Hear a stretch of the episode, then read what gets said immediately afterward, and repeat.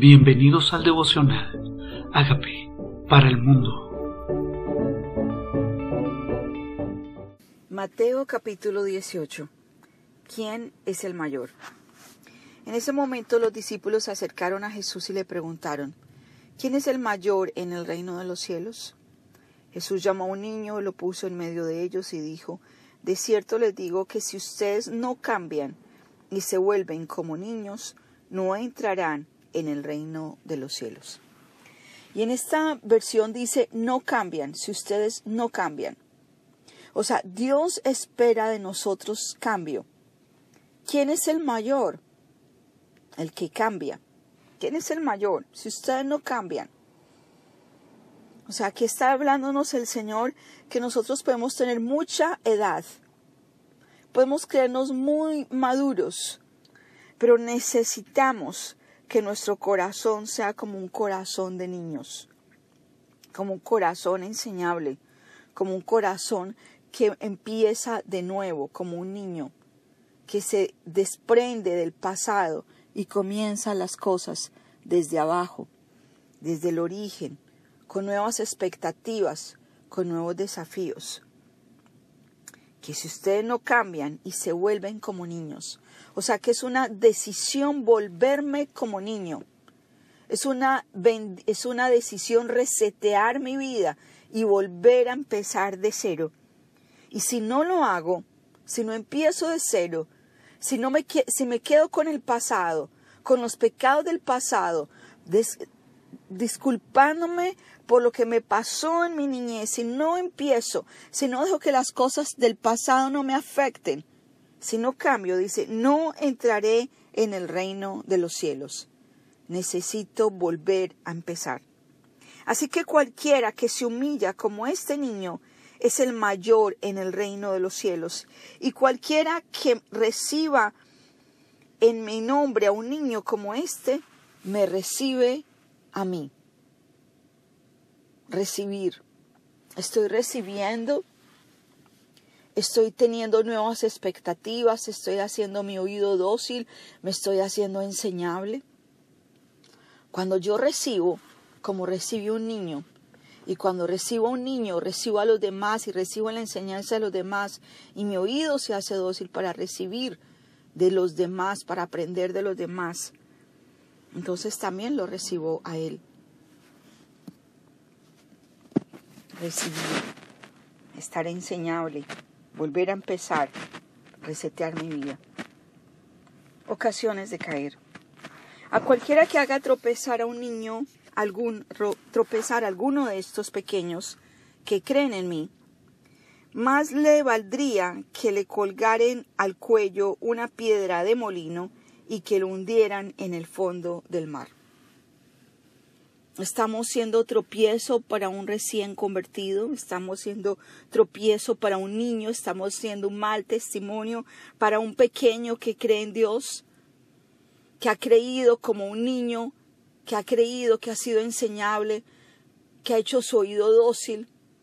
Alguien, un pequeño que está escuchando de Dios y está creyendo en Dios y nosotros hemos sido tropiezo para él. Tenemos que reevaluar nuestra vida y revisar si estamos siendo tropiezo para un recién convertido, para un niño, para un inmaduro. Hay del mundo por los tropiezos. Es necesario que vengan tropiezos, pero hay de aquel por quien viene el tropiezo. O sea que los tropiezos son inevitables, pero Dios no quiere que yo sea el instrumento de tropiezo para otros. Los tropiezos en la vida nos hacen tal vez madurar, aprender, volver a levantarnos, saber que no nos volvemos a caer, o saber qué camino no tomar la próxima vez, o qué errores evitar. Los tropiezos son parte de la vida, pero Dios no quiere que yo sea ese instrumento en el cual la gente tropieza, que el tropiezo no venga por mí.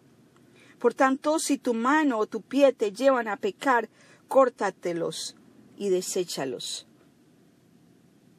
¿Hay alguien en mi vida cerca de mí que me estropiezo?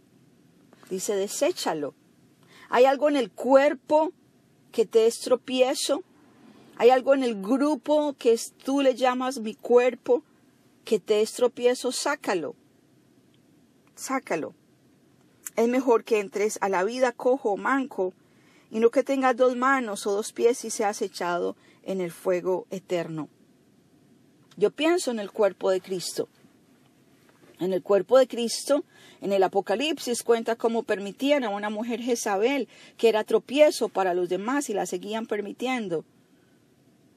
Y ella era un tropiezo en el cuerpo. Es preferible sacar esa persona del cuerpo y no que el cuerpo todo sea contaminado. ¿Qué en el cuerpo, qué en tu círculo que necesitas sacar para que no todo sea contaminado? Y si tu ojo te hace pecar, sácalo y deséchalo. Es mejor que entres en la vida con un solo ojo y no que tengas dos ojos y seas echado en el infierno de fuego. ¿No está Jesús hablando que sí existe infierno? Y la clara que sí existe infierno y que hay cosas en la vida que radicalmente tenemos que eliminar de nosotros porque nos están llevando a una dirección equivocada. ¿Qué hay en nuestra vida que necesita ser cortado? Están nuestros ojos, están nuestras acciones. Parábola de la oveja perdida. Tengan cuidado de no menospreciar a uno de esos pequeños, porque yo les digo que sus ángeles en los cielos ven siempre el rostro de mi Padre que está en los cielos. Hmm. Los pequeños, no los menospreciemos. No los menospreciemos.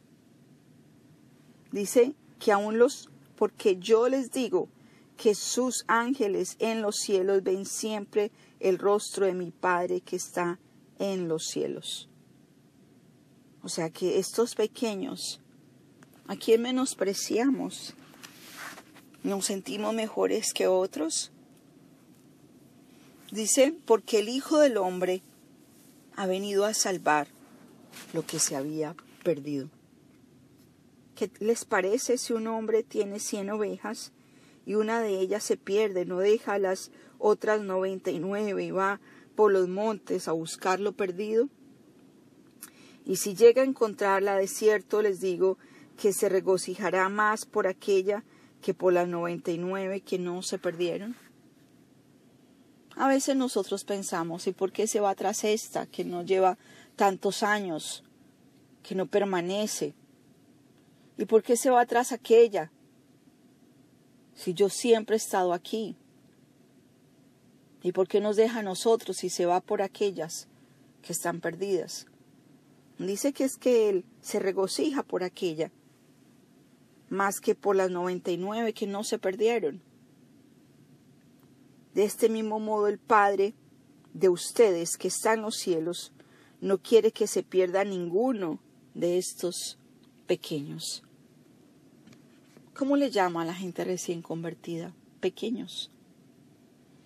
Y estos pequeños pueden ser pequeños como niños físicamente, pero también hay pequeños espiritualmente que necesitamos cuidar, que necesitamos no ser tropiezo y que necesitamos ir a rescatar cuando se están yendo del camino. ¿A qué persona te está poniendo Dios que vayas a cuidar? ¿A qué personas te está poniendo Dios que vayas a rescatar? Tal vez es tiempo de ir por ellos y dejarlos que siempre han estado ahí. ¿Cómo se debe perdonar al hermano? Por tanto, si tu hermano peca contra ti, ve repréndelo cuando él y tú estén solos. Si te hace caso, habrás ganado a tu hermano. Pero si no te hace caso, haz que te acompañen uno o dos más, para que todo lo que se diga conste en labios de dos o tres testigos. Si tampoco a ellos les hace caso, hazlo saber a la iglesia, y si tampoco a la iglesia se le hace caso, entonces téngalo entonces por gentil y cobrador de impuestos o publicano. De cierto les digo que todo lo que aten en la tierra será atado en el cielo, y todo lo que desaten en la tierra será desatado en el cielo. Aquí está hablando primero del hermano que nosotros vemos que tiene al que peca contra ti. Él no dice deshazte de él, no lo visites, no lo frecuentes, huye de él. Aquí me está invitando el Señor a que lo restaure. Me está invitando el Señor a que lo cuide. Dice, repréndelos si están él y tú solos. Repréndelos, o sea, llámale la atención. A veces pensamos, a mí qué me importa. El Señor no me está invitando a que no me importe. El Señor me está invitando a que me importe lo suficiente para que lo corrija, para que hablemos de lo que pasó. Luego me invita a que si no hizo caso, invite a dos más. O sea, quiere, le interesa, le interesa restaurar relaciones. Tal vez nosotros evitamos las confrontaciones y mejor huimos de las situaciones. Pero eso no es lo que el Señor nos está enseñando en este pasaje. Me está invitando a que vaya. Me está invitando a que restaure, me está invitando a que sane, a que aclare. Me está invitando a que restaure a mi hermano. Y si dos delante de dos no lo hace, entonces ya le diga a los demás y les diga, no, esta persona no se quiso convertir, esta persona no quiso cambiar. A mí muchas veces me preguntan, ¿qué de aquel? ¿Qué del otro? Ah, pues lo llamé, lo busqué. No podemos dejar a la gente simplemente porque pecó contra nosotros. Tal vez sea una oportunidad de restaurarlo. Y luego me invita el Señor a que todo lo que ate en la tierra sea atado en el cielo. Y todo lo que desate en la tierra sea desatado en el cielo. ¿No será que el Señor nos ha dado esa autoridad a nosotros y la estamos desperdiciando? De atar lo que no viene de Dios, la rebelión, la mentira, el engaño, la tristeza, la desesperanza, la mediocridad, la pereza, la indiferencia, la rebelión. Atarla. Cuando atamos se atan los cielos. Y luego desatar. Desato paz, desato unción, desato gracia, desato favor, desato milagros, desato provisión. Una vez más les digo que si en este mundo dos de ustedes se ponen de acuerdo en lo que piden en mi, en, mi Padre que está en los cielos se los concederá. Será por eso la razón de los grupos de oración, la razón de las intercesiones, porque dos o más nos estamos poniendo de acuerdo. ¿Qué tal si tú en tu casa te pones de acuerdo con tu familia y juntos oran por peticiones específicas de acuerdo, de común acuerdo? Y de común acuerdo, milagros van a ocurrir.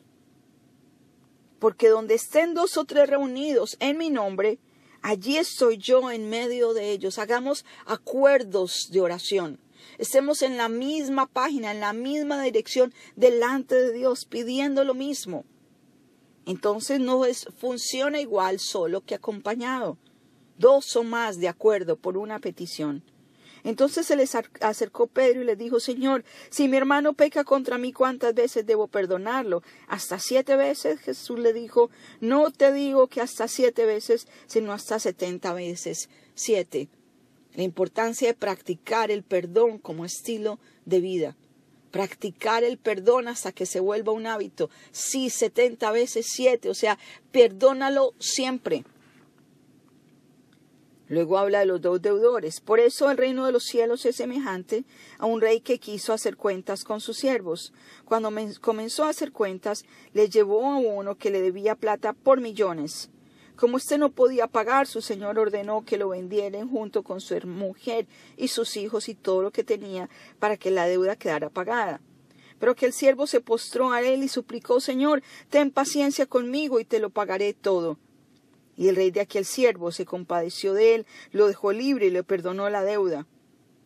O sea, ni siquiera se lo dio a plazos, le perdonó toda la deuda por compasión. Pero aquel siervo salió, se encontró con uno de sus consiervos que le debía cien días de salario y, y agarrándolo por el cuello le dijo, Págame lo que me debes. Su consiervo se puso de rodillas y le rogó, Ten paciencia conmigo y te lo pagaré todo. Pero aquel no quiso, sino que le mandó, le mandó a la cárcel hasta que pagase la deuda. Entonces sus consiervos vieron lo que pasaba, se pusieron muy tristes y fueron a contarle al rey todo lo que había pasado. Entonces el rey le ordenó que se presentase delante de él y le dijo, siervo malvado, Yo te perdoné aquella gran deuda porque me rogaste. ¿No debías tú tener misericordia de tu consiervo como yo tuve de ti? Y muy enojado el rey lo entregó a los verdugos hasta que pagase todo lo que debía. Así también mi Padre Celestial hará con ustedes si no perdonan de todo corazón a sus hermanos. ¿A quién no has perdonado? ¿A quién no has perdonado? ¿Quién estés tan molesto? ¿Quién es esa carga para ti que te ha pedido perdón y tú simplemente tu corazón se hace indiferente? ¿Qué deudas no has perdonado de otros? La oración del Padre nuestro dice, perdona nuestras deudas, así como nosotros perdonamos a nuestros deudores. ¿Qué tal si hoy nos disponemos a perdonar como Dios ya nos perdonó a nosotros? Porque si no perdonamos a nuestros hermanos sus ofensas, dice su palabra, tampoco nuestro Padre Celestial nos perdonará a nosotros nuestras ofensas.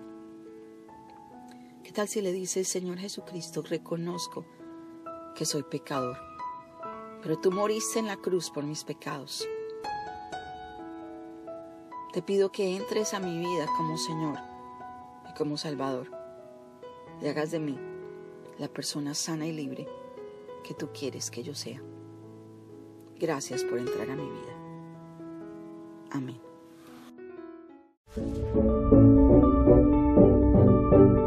Amigos, queremos que usted sea parte de esta obra que estamos haciendo a través de Agape para el mundo y que este mensaje de Jesús llegue hasta la última de la tierra.